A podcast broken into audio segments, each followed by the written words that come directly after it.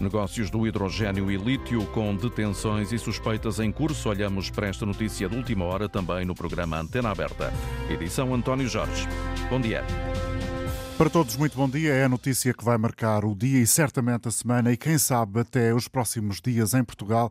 Uma notícia que abala certamente o governo de António Costa, que esta manhã solicitou uma reunião com o Presidente da República, Marcelo Rebelo de Souza. O Presidente tinha agenda marcada para as 11 horas da manhã, mas já não vai estar, tal como estava previsto, na última missa do Bispo e Cardeal de Lisboa, Rui Valério. Estamos nesta emissão especial da Antena Aberta a contar também com a sua opinião. Pode pode inscrever-se para dizer aquilo que pensa sobre este caso que promete abalar a política em Portugal. Para aqui estar, para aqui estar, ligue 800 22 0101 é o número de telefone de acesso ao programa. Já há, como sabemos, a detenção do chefe do gabinete do Primeiro-Ministro Vítor Scária e eh, também do consultor, advogado e conhecido como amigo de António Costa, Diogo Lacerda Machado. Bom dia, João Paulo Batalha, vice-presidente da Frente Cívica, uma associação que eh, questiona as, eh, as eh, situações relacionadas com a transparência, com a corrupção em Portugal. Como é que reage a estas notícias que têm estado a surgir e certamente vão continuar a estar no topo da atualidade? Bom dia. Bom, estes desenvolvimentos são gravíssimos porque atingem diretamente o gabinete do Primeiro-Ministro se se confirmar a detenção do seu chefe de gabinete e do homem que foi apresentado em termos como seu melhor amigo, e, não só amigo, mas uh, amigo de confiança para resolver uh, negócios.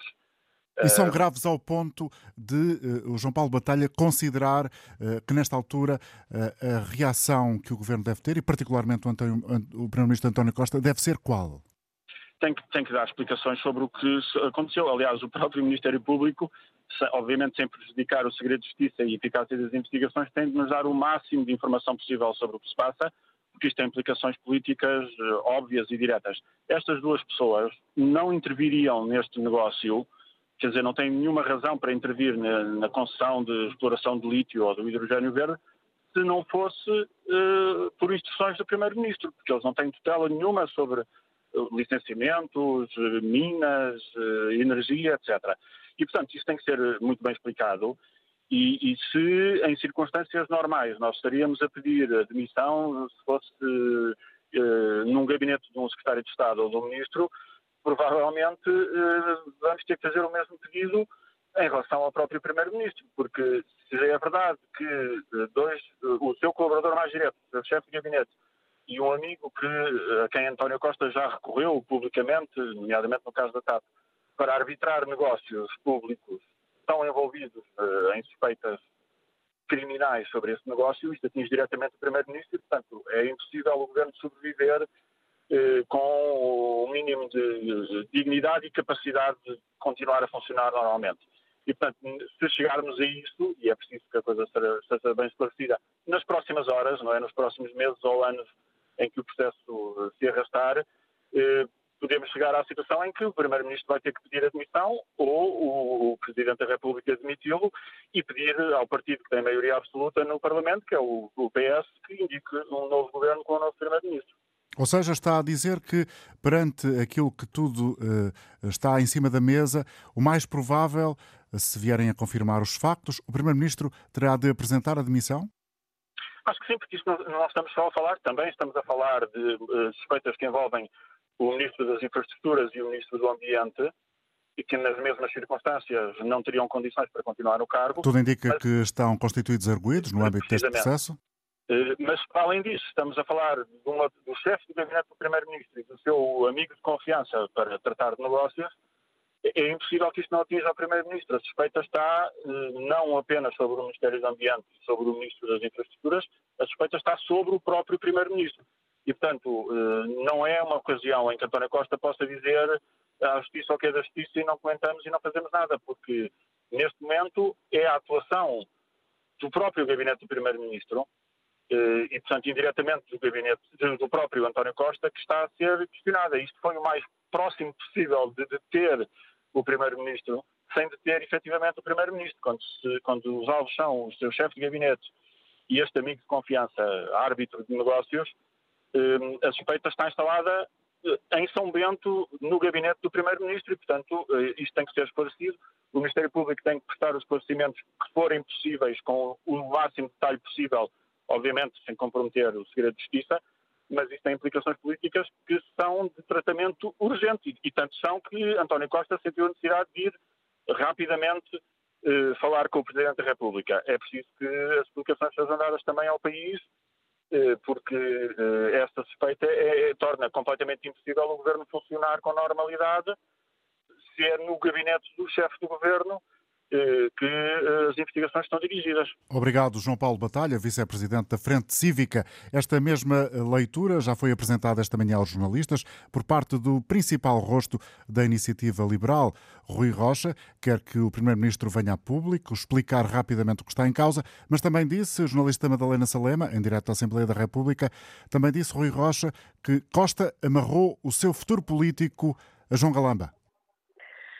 Eh, Costa amarrou o seu futuro político a Galamba. O Primeiro-Ministro devia chegar à conclusão de que não tem condições para continuar. Estão detidos, e são estas as palavras de Rui Rocha, três pessoas do seu círculo íntimo. Vítor Scária, seu chefe de gabinete, e o seu melhor amigo, Lacerda Machado.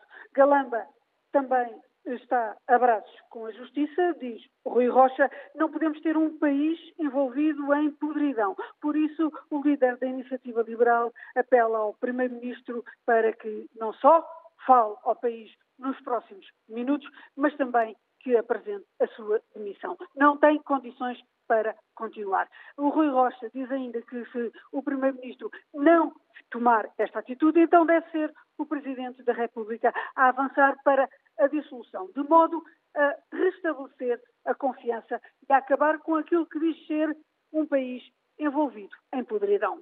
A jornalista Madalena Salema, em direto da Assembleia da República, com a síntese do que disse já esta manhã aos jornalistas o líder da Iniciativa Liberal, Rui Rocha. Bom dia, Raul Vaz, comentador de Política Nacional da Rádio Pública. Rui Rocha tem razão nos pedidos que faz? Rocha tem alguma razão. É evidente que eh, nunca se viu uma coisa desta dimensão, ou seja, eh, a suspeita de negócios ilícitos eh, atingirem o coração da governação, o gabinete eh, do chefe do governo. E é evidente que isto tem uma importância, uma relevância política extrema. Eh, não sabemos o que é que Marcelo Belo Souza e António Costa falaram durante 35 minutos. Eh, eu penso que o chefe do governo, já o disse em antena esta manhã, está obrigado hoje hoje a dizer qualquer coisa de substantivo aos portugueses, porque é evidente que, uh, independentemente das, das, investigações, independentemente das conversas com aqueles que estão a ser interrogados pelo Ministério Público, é preciso que haja alguma serenidade na sociedade portuguesa, porque, como tu disseste, António, estamos perante uma situação muito, muito delicada que exige, exige a intervenção do chefe do governo, que é atingido diretamente neste caso, com o seu chefe de gabinete, que é política, politicamente a pessoa em quem mais o, o Primeiro-Ministro confia. Vitor Scária, que já esteve envolvido em outras situações, envolvido em outras situações eh, nebulosas, o Galp Gate, ele foi também assessor económico de José Sócrates. Foi, mas é chefe de gabinete do Primeiro-Ministro. É isso que, na minha opinião, conta hoje, aqui e agora. E é evidente que é um homem de extrema confiança política, absoluta confiança política de um chefe do governo, neste caso António Costa. E, portanto, isto tem que ser minimamente esclarecido. Uh, vamos ver como é que o, o Presidente da República avalia a situação conjuntamente com o Primeiro-Ministro. Primeiro-Ministro. Uh, há um Orçamento de Estado, lembre-se a propósito, para aprovar. Uh, há negociações em curso sobre outras questões de Estado uh, relevantes. A TAP, o negócio da TAP, recorde-se que o Presidente da República quer mais transparência em relação a esse dossiê, e isso é importante. O negócio da IFASEC, que a semana passada foi aprovado e que ontem o Ministro da Economia diz desconhecer uma possibilidade de, de haver uma indemnização de 400 mil euros a um ex-gestor da, da IFASEC não querem envolver tudo no mesmo saco, mas isto está tudo ligado porque o governo é o mesmo, os agentes políticos são os mesmos. Uh, há um ministro que, na minha opinião, não tem qualquer possibilidade, já tinha pouca possibilidade de continuar, que é João Galamba. Ele está ferido de morte desde abril, desde 26 de abril. A teimosia do Primeiro-Ministro, uh, confrontando, fazendo um braço ferro com o Presidente da República.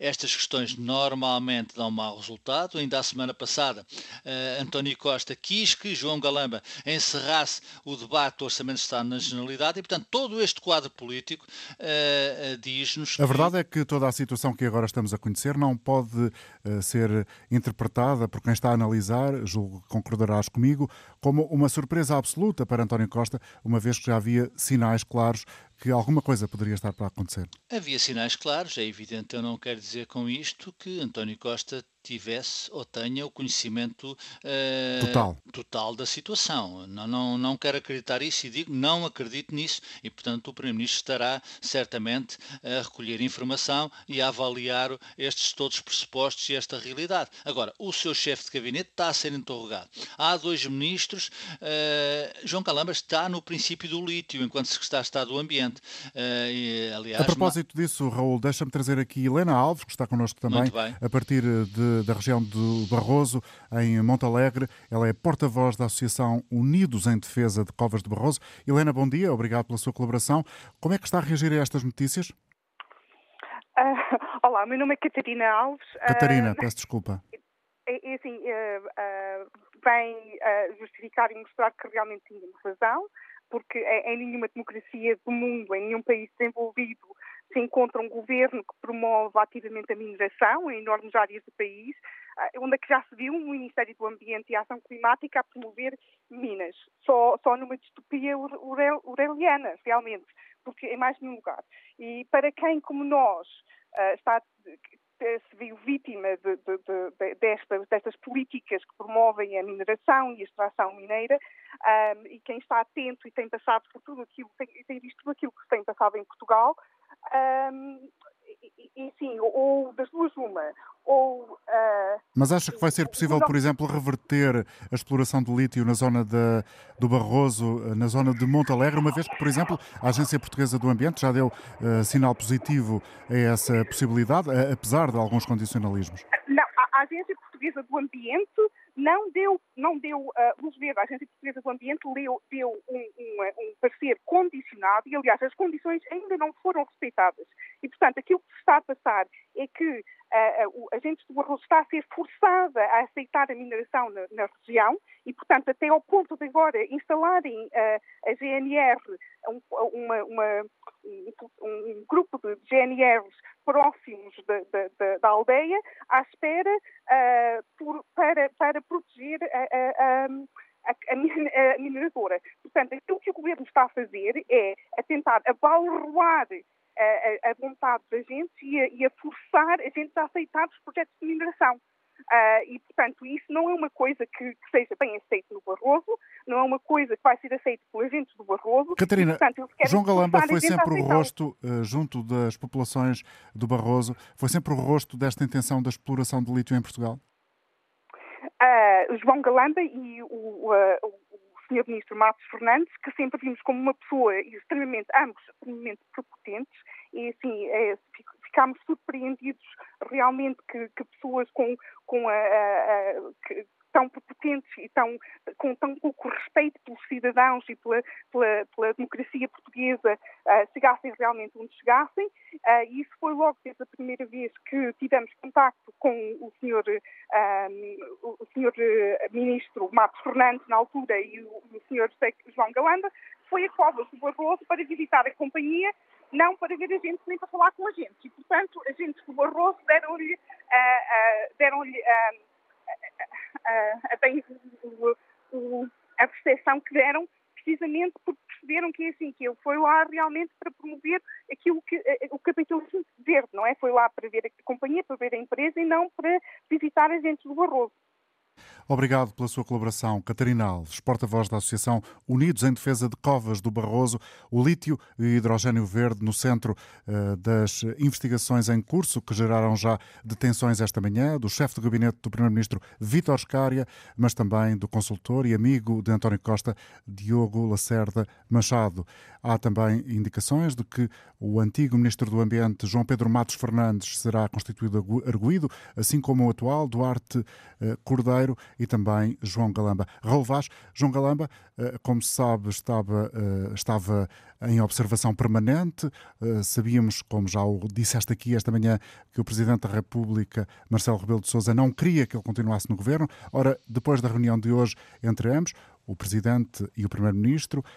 O Presidente Marcelo Rebelo de Sousa já cancelou aquilo que tinha previsto para o fim desta manhã.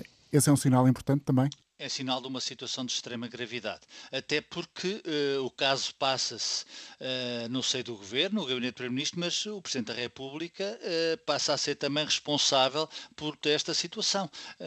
eu quero crer, não tenho qualquer das dúvidas que isso já foi falado hoje, na manhã, no encontro entre ambos. É, é, de questionar se o regular, o regular, funcionamento das instituições está como deve ser. Marcelo Souza poderá, juntamente em conversa com o chefe de governo, tomar decisões, convocar o Conselho de Estado. É evidente tudo isto não é para hoje, provavelmente nem para amanhã, nem para os próximos dias, mas em função da evolução dos acontecimentos e das investigações que estão a ser feitas, é evidente que este caso exige, exige claramente que algo de muito relevante seja feito não só por parte do Primeiro-Ministro, como também uh, por parte do chefe de Estado. Repare-se, uh, João Galamba disse a semana passada no Parlamento que sim, sim, nós vamos anunciar a nova localização do aeroporto. O Governo poderá, e na minha opinião deve, anunciar a nova localização do, do aeroporto, mas ela não pode ser feita por este Ministro das Infraestruturas, uh, não pondo em casa, certamente, a honorabilidade pessoal do Ministro, mas a situação política deste Ministro não, não é possível de transmitir confiança à sociedade portuguesa. Eu digo, repito, no plano político. António Costa está envolvido aqui, como chefe do governo, numa circunstância muito delicada, porque aquilo que há uns dois me há meses, 10 de abril, era um braço de ferro e uma situação de confronto com o Presidente da República, passou agora a ser um braço de ferro e confronto com a sociedade portuguesa. Uh, e é evidente que uh, há especulações se o Primeiro-Ministro poderá demitir. Claro que se... em cima da mesa estão muitas consequências possíveis. É interessante interessante, Raul, tal como estavas a dizer, nesta altura do nosso programa, trazermos aqui já algumas opiniões eh, de quem se inscreveu para participar no programa, até porque pode ser uma forma de eh, termos também já uma mini imagem eh, daquele que pode ser o quadro das reações, da percepção pública que esta notícia está a gerar. A partir de Coimbra, connosco Manuel Marcos, saúdo, bem-vindo à Antena 1, Manuel. Bom dia uh, para todos, para si e para os seus uh, convidados. Uh, isto é caso para dizer que o governo de António Costa morre politicamente hoje. não há volta a dar. às 20 horas vamos de certeza ter uma comunicação ao país, tanto do nosso Presidente da República como de, de António Costa. Não pode ser de outra forma. É caso para dizer que desta vez António Costa um, e os seus pares foram um, apanhados fora do flagrante delitio um, e uh, não há volta a dar, ou seja, uh, este governo tem que cair, o Presidente da República tem que pedir à maioria PS que indique um novo Primeiro-Ministro e eu, eu uh, faço só aqui uma pequena correção naquilo que eu acabei de dizer, uma nova Primeira-Ministra, porque para mim vai ser uh, Ana Catarina Mendes ou Mariana Vieira da Silva, que serão uma, uma das novas uh, caras uh, do leme deste, deste governo. Não há outra volta a, a dar. Obrigado, Manuel, pela sua participação. Vamos trazer aqui outra leitura, outra opinião. Alcino Costa, a partir de Lisboa, bom dia. Olá, bom dia, sou António Jorge. Bom dia. Olha, é, é só, só um parênteses. Eu hoje de manhã estava a tomar banho e estava, estava a dizer assim, bem, hoje vou ver qual é o programa da Antena 1, que é para entrar em programa, porque na realidade isso já, já começa, eh, como se costuma dizer, a cheirar mal. É tanta coisa neste governo. E nem de propósito, hoje caiu mais, mais, uma, mais uma situação. Portanto, não era de, realmente de todo de, das pessoas não estarem à espera de mais qualquer coisa, porque na realidade este governo, este, aliás, não é só este governo, repare, é, o, é o, todos os governos do PS desde o 25 de abril para cá, só têm interesse nos seus próprios projetos, nos seus próprios eh, cidadãos que fazem parte da, fazem parte do, do, do, Partido Socialista, porque eles nunca se preocuparam, nem se preocupam com o Zé, percebe? Eles depois vêm dizer que governam para, para, para os portugueses, governam para as pessoas. Há um e um outdoor que se vê o António Costa a abraçar um de idade e dizer que governar para as pessoas. Mas eles não governam para as pessoas, eles governam para as próprias pessoas que fazem parte do seu, do seu núcleo.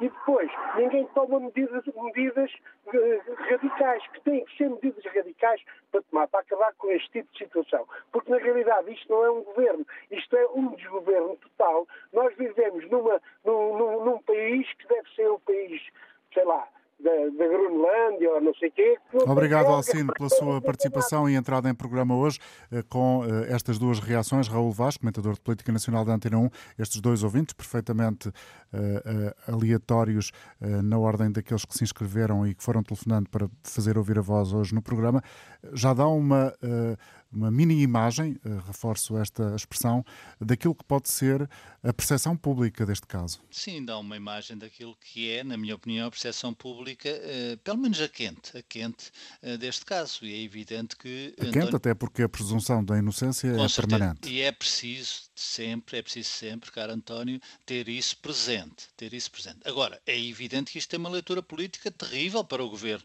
e para o, para o chefe de governo. Isso está para além desta, desta presunção de inocência de todos, de todos, uh, que tem que estar sempre em cima da mesa, porque o estrago político já foi feito.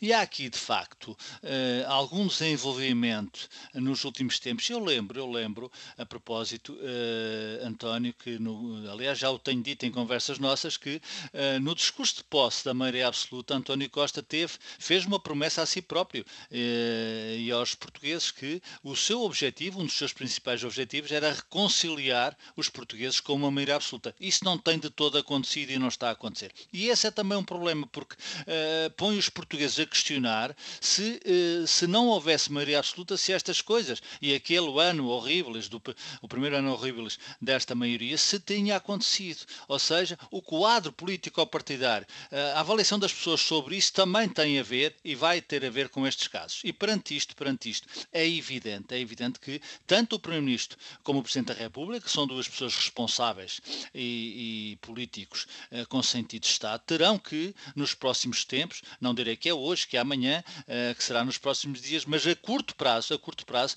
terão que falar com os portugueses, porque este caso é demasiado grave para que passe pelo pingo das chuvas e não tenha consequências políticas. Uhum. Vai ter. Se uh, há a possibilidade de, de António Costa dizer que não tem condições e indicar um novo Primeiro-Ministro, eu acho que é difícil de aceitar, até porque porque uh, também nesse discurso de posse o Presidente da República disse que António Costa era a cara, a cara desta maioria absoluta. E é de facto a cara desta maioria absoluta e essa cara está hoje a ser atingida de uma forma politicamente direta. E, portanto, há aqui um quadro que obviamente há um Orçamento de Estado para, para aprovar, há eleições europeias em meados de 24, portanto é um quadro difícil para interromper uma legislatura. Mas não é, não é de todo excluir isso, também que não é de excluir que uhum. António Costa permaneça em funções, que é aquilo que é mais previsível, apesar de tudo, e que de facto faça uh, aquela remodelação governamental que, na minha opinião, já devia ter feito há muito, muito tempo. A verdade é que as reações uh, dos uh, partidos a esta notícia que está a marcar esta terça-feira vão continuar daqui a instantes. Também o Pessoas, Animais, Natureza, a partir da Assembleia da República, vai tecer considerações sobre estas notícias. Antes de regressar ao teu contacto, Raul, eh, trago também este programa Alexandre Lima, do Centro de Estudos de Geografia e Ordenamento do Território da Universidade de Porto. Bom dia, professor, obrigado pela colaboração. Acha que eh, pode haver eh, no horizonte a médio prazo a possibilidade destas notícias que hoje são conhecidas travarem a exploração de lítio em Portugal? Ora, bom dia. Tenho apenas que corrigir que sou professor da Faculdade de Ciências da Universidade do Porto uhum. e não do Instituto que estava a referir. Do Centro mas, de Estudos de Geografia uh, e Ordenamento do Território. Não, Fica é. feita a correção. Professor, então, uh, tendo em conta esta realidade que hoje conhecemos, pode haver claro. esse risco ou é excessivo estar a fazer desde já esse claro. prognóstico? Eu, eu, eu, eu há bocadinho estava a ouvir uh, e realmente ah, temos que não fazer confusões sobre alguns aspectos. Ainda há pouco estava a ouvir sobre ah, a parte europeia. Portanto, nós estamos integrados na comunidade europeia e não sei se toda a gente tem dimensão disso, mas a Europa está em apuros relativamente à sua indústria. Não consegue obter matérias-primas críticas, entre elas o lítio. Está a fazer um, um programa que chama-se o o ato europeu para as matérias-primas, no qual o lítio está à cabeça. E, portanto, o, o que é que acontece no, no, no, passado recente? Ao contrário do que eu ouvi já na antena aberta hoje, este governo não fez nada pela, pelo fomento de procura de minas. A maior parte dos meus estudantes que se formam aqui na faculdade estão a trabalhar em prospecção de lítio na Europa, na Irlanda, na Áustria, na Noruega e o chamado leilão do lítio está prometido desde 2018 e continuamos à espera e parece que não vai ser já este ano, ao contrário do que foi anunciado. Portanto, o que é que eu vejo aqui? Vejo uma perda de oportunidade de Portugal em poder aproveitar os seus recursos, e no caso do lítio, são simplesmente os maiores da Europa em termos de spodumena, que é o principal minério para as baterias de lítio, hum, por causa deste ruído que se ouve no ar. Eh, esta notícia, até devo dizer, que me parece que é sobre hidrogênio, não é só sobre o lítio. Mas, não sei, este nome fez com que toda a gente queira falar sobre um, um potencial Portugal, que tem, eh, para o lítio, mas que está a ser desperdiçado. Nomeadamente os quadros que nós estamos a formar em, em Portugal, nomeadamente aqui na faculdade, como não têm aplicação em Portugal, estão a ser procurar em outros países. Obrigado, professor Alexandre Lima, pela colaboração. Deixamos aqui também já uma leitura que, no fundo, eh, traz eh, para este programa aquele que é o cerne eh, da suspeita, ou seja, os negócios relacionados com energias alternativas. Bom dia, Pedro Marinho Falcão, advogado Pedro Marinho Falcão, Bom que dia. várias vezes ouvimos na antena aberta. Doutor, o que é que está aqui em causa e, do ponto de vista jurídico, o que é que querem dizer estas detenções, para já as conhecidas? O que está aqui em causa, do ponto de vista técnico, é a suspeita da prática de dois crimes. O crime de tráfico de influências e o crime de corrupção. São crimes que têm alguma expressão, na medida que o tráfico de influências pode ter uma pena de prisão até 5 anos, o crime de corrupção pode ter uma pena de prisão até 8 anos, e há a suspeição de que as pessoas envolvidas e que neste momento uns já estão detidos e outros estão a ser alvos de buscas, possam ter participado em favorecimento do consórcio da EDP Galp e REN para o projeto de hidrogênio verde que se desenvolve em Sines. É isto que está em causa, é esta a suspeição do Departamento Central de Investigação e Ação Penal. Estão a ser recolhidos elementos através das buscas foram autorizadas pelo juiz de São Criminal para em função dos elementos recolhidos. Saber se de facto há ou não há uma participação efetiva dos suspeitos na prática do crime de corrupção e de tráfico de influências.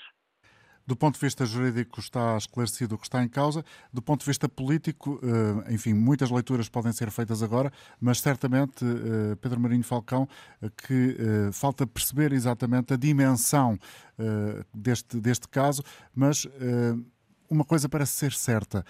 Nada disto aconteceria se não houvesse, se não existisse a certeza de que há indícios fortes para concretizar estes, estas buscas e, este, estes, e estas detenções eu acho que neste, na fase em que nos encontramos, não podemos ser tão objetivos na forma como nos expressamos relativamente a esta questão. O que podemos dizer com segurança é de que há indícios da prática do crime e há indícios seguros de que aquelas pessoas terão praticado nos crimes que deram origem às buscas que foram decretados pelo juiz de instrução criminal. Afirmar-se, todavia, que estas pessoas terão, na verdade, cometido e praticado aquele tipo de factos que são suscetíveis de consubstanciar um tráfico de influências ou corrupção, nesta fase é muito prematuro. Uhum. Deixe-me dar-lhe duas notas que são importantes. Ponto 1. Um, esta investigação começou já com interseções telefónicas. E em momento anterior já tinha sido dada a conhecer pela comunicação social de que o primeiro-ministro tinha sido alvo de interseções telefónicas e que estavam a ser avaliadas pelo Presidente, porque é assim que manda a lei, pelo Presidente do Supremo Tribunal de Justiça. A partir do momento em que está envolvido o Primeiro-Ministro, o chefe do Governo. Exatamente. Quer dizer que a investigação não surgiu agora. A investigação já tem algum tempo de recolha de informação e é exatamente em função dos elementos que até agora foram recolhidos que o Ministério Público conseguiu convencer o juiz de instrução criminal a passar mandatos de busca, quer para os visados, quer em especial para o ministro João Galamba e bem assim para o chefe de gabinete do primeiro-ministro, que é a pessoa próxima do primeiro-ministro. O que é que isso significa?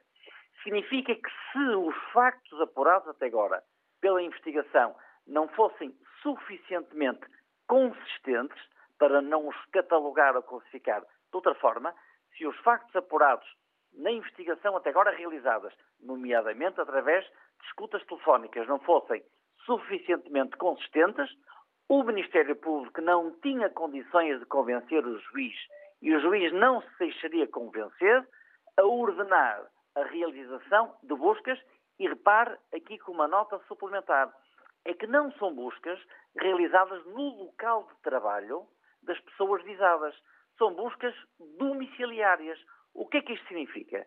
Significa que o Ministério Público suspeita e o juiz de instrução criminal aderiu a esta lógica de suspeição de que haverá no domicílio dos visados elementos que são relevantes para as investigações conduzidas no âmbito do crime de corrupção e do tráfico de influências, por se entender, na lógica do Ministério Público, que terá ocorrido por parte destas pessoas o tal favorecimento do consórcio EDP-REN. E, portanto, a circunstância de existirem buscas domiciliárias, isto é, na residência dos visados, é um elemento que, de alguma forma, reforça a suspeição que recai sobre os visados. Pedro Marinho Falcão, assim que está a avançar, assim que Notícias eh, está a avançar que a Procuradora-Geral da República está reunida com Marcelo Rebelo de Sousa, Presidente da República em Belém, o que é que pode significar este encontro?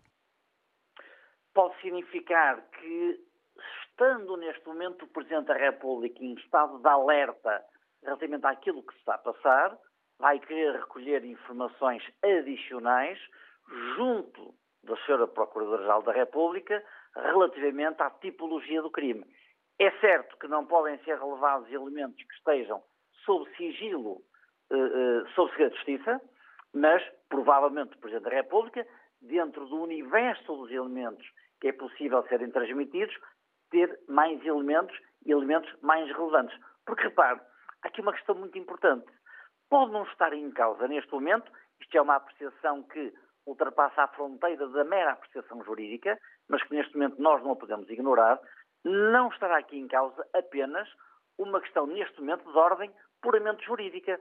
Repare que o ministro João Galamba já estava na corda bamba há uns meses atrás e o Presidente da República defendeu a sua demissão. Manteve-se no governo por decisão exclusiva do Primeiro-Ministro.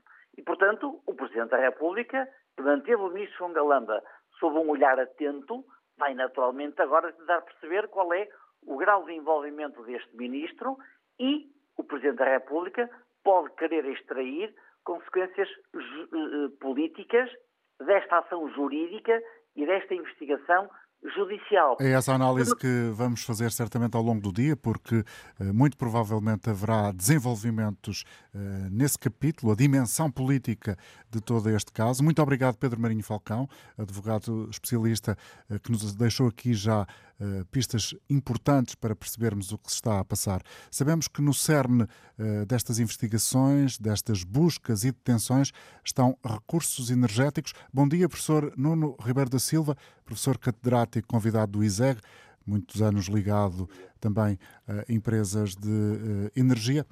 Professor, o que é que lhe suscita desde já toda esta notícia? Bom, eu, eu não me pronuncio minimamente sobre qualquer questão relativa ao processo, etc. Uh, eh, a única coisa que me, me, foi referido é a relevância a que este pode ter no futuro que... Eh, do hidrogênio em Portugal, da exploração do lítio, se de alguma forma pode comprometer esses planos? Eh, eh, bom, não sei, porque não, de facto. Não temos uma bola de cristal, não é? Qualquer, uma bola de cristal e qualquer, qualquer aspecto relativamente ao processo. A única coisa uh, que, que, que há, de facto, é uh, ser uh, um recurso, este mineral, lítio, ser um recurso que é muito relevante neste processo todo. Relevante, altamente apetecível para vários Sim, setores da economia. Muito importante, é muito importante para todo este processo em que estamos envolvidos da transição energética. Um, a questão do hidrogênio é também um vetor, enfim, que uh, não tendo no imediato uma expressão uh, ainda muito significativa no que respeita a construirmos uh, todo um novo cabaz de formas de energia e de vetores energéticos uh, alternativos ao paradigma em que temos vivido uh, assente nos combustíveis fósseis, do petróleo, do carvão e do gás natural, e realmente o país tem a graça, digamos, de, para um redesenho de toda esta matriz energética, dispor não só de um leque muito variado de fontes renováveis, temos um bocado de vento, temos um bocado de sol, temos um bocado de água, temos um pouco de biomassa, uh, temos um pouco de geotermia, temos a possibilidade de aproveitar uh, também o espaço oceânico para as chamadas energias oceânicas ou mar-motrizes, uh, e por outro lado, termos recursos minerais importantes para todo o processo ligado à eletrificação do consumo final de energia e, em particular, uh, ser um, uma matéria-prima uh, fundamental para as baterias, nomeadamente, que são uma peça crucial num redesenho do setor energético e, em particular, do setor elétrico, e, nesse sentido, de facto, temos uh, os recursos e as condições Temos naturais. Temos vantagens naturais que provavelmente naturais, não serão sim. anuladas por qualquer tipo de processo, uh, como que eventualmente parece estar agora aqui a nascer. Bom, como digo aí, eu desconheço em absoluto. A única coisa que uh, há que relevar é que nós que sempre andamos, digamos, na roleta russa, uhum. com a dependência absoluta à importação dos combustíveis fósseis, do petróleo, do gás natural, eh, do carvão, a partir do momento em que deixámos de explorar o pouco carvão e de má qualidade que tínhamos. Agora, este novo desenho energético para que caminhamos, eh, ao contrário, é um paradigma onde aí temos argumentos, porque, como digo, temos os recursos das fontes renováveis e temos até este, nomeadamente lítio, eh, que é uma peça-chave eh, no redesenho de todo o processo eh, uhum. da, da, transição da, energética. Da, transição energética, com a possibilidade de, de entrarmos e explorarmos uma fieira económica uh, que é crucial, uh, desde logo, para a mobilidade elétrica, uh, ou seja, para mudarmos de, de, de, dos motores, dos motores de combustão Uh, para, para, energias uh, mais limpas. Muito mais obrigado, limpas Nuno Ribeiro da Silva, por nos ter ajudado também a pôr aqui em perspectiva uh, os valores que estão em causa, valores económicos em causa relacionados com o cerne da investigação, ou seja, as questões adstritas ao lítio, à exploração do lítio e aparentemente também do hidrogênio verde. Em Montalegre, bom dia Armando Pinto. O Armando faz parte do movimento Montalegre com Vida. Como é que estão a receber esta notícia que coloca uma luta vossa de novo no topo das notícias? Olá, bom dia. Uh, sim, quanto à notícia ou quanto ao processo, nós não, não nos vamos pronunciar porque não sabemos em, concretamente o que, é que, o que é que está a ser investigado e o que é, que, é que está em causa.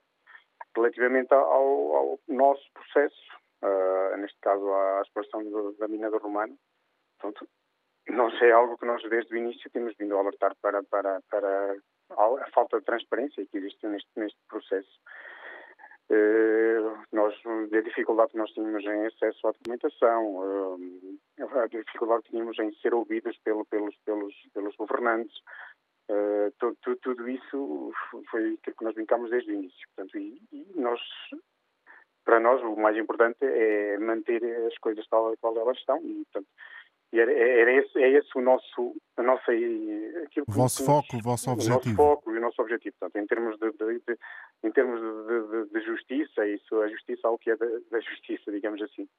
Nós, o nosso foco é, é, desde o processo, desde o início achamos que foi extremamente mal, mal gerido, que foi algo que, que, que era estranho para nós, e mesmo agora com o estudo de impacto ambiental, dois, duas universidades, duas faculdades, a Universidade Nova de Lisboa e a Faculdade de Ciências do, do Porto, deram pareceres extremamente negativos ao estudo de impacto ambiental e, no fundo, ele foi, foi, foi positivo por uhum. parte da Agência Portuguesa de Ambiente Portanto, é algo... Com os condicionalismos que já falamos aqui. Armando Pinto, muito obrigado por nos ter deixado aqui de novo os objetivos da luta das populações de Montalegre, que não querem a exploração do lítio naquela região.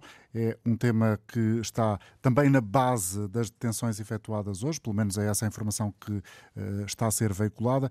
Temos tido já reações dos partidos políticos àquilo que uh, vai sendo a atualidade do dia, nomeadamente da Iniciativa Liberal e do Pessoas, Animais, Natureza, perante a questão uh, que temos estado aqui a discutir, o PSD convocou uh, uma reunião de urgência da Comissão Permanente e depois desta reunião, Luís Montenegro fará uma declaração ao país, sendo certo que uh, também a agenda do Presidente da República foi cancelada para o dia de hoje como sucedeu de resto com o Primeiro-Ministro António Costa, que tinha prevista uma deslocação à cidade do Porto, mas foi essa deslocação cancelada. Vamos, eh, na emissão da Antena 1, continuar a acompanhar este tema, que será certamente o tema central das notícias nas próximas horas. Recordo que, até agora, sabemos que foi detido uh, o uh, amigo e consultor Diogo Lacerda Machado e uh, também o presidente da Câmara de Sines além do chefe do gabinete do primeiro-ministro, Vítor Scária. Há também informações que dão conta de que outros executivos de uma empresa de Sines, é o que a SIC Notícias avança, terão também sido uh, detidos esta manhã, sendo certo que há uh, outros nomes relevantes da política portuguesa que uh, devem ser constituídos arguídos, nomeadamente o ex-ministro do Ambiente, o atual ministro do Ambiente, Duarte Cordeiro, e também João Galamba.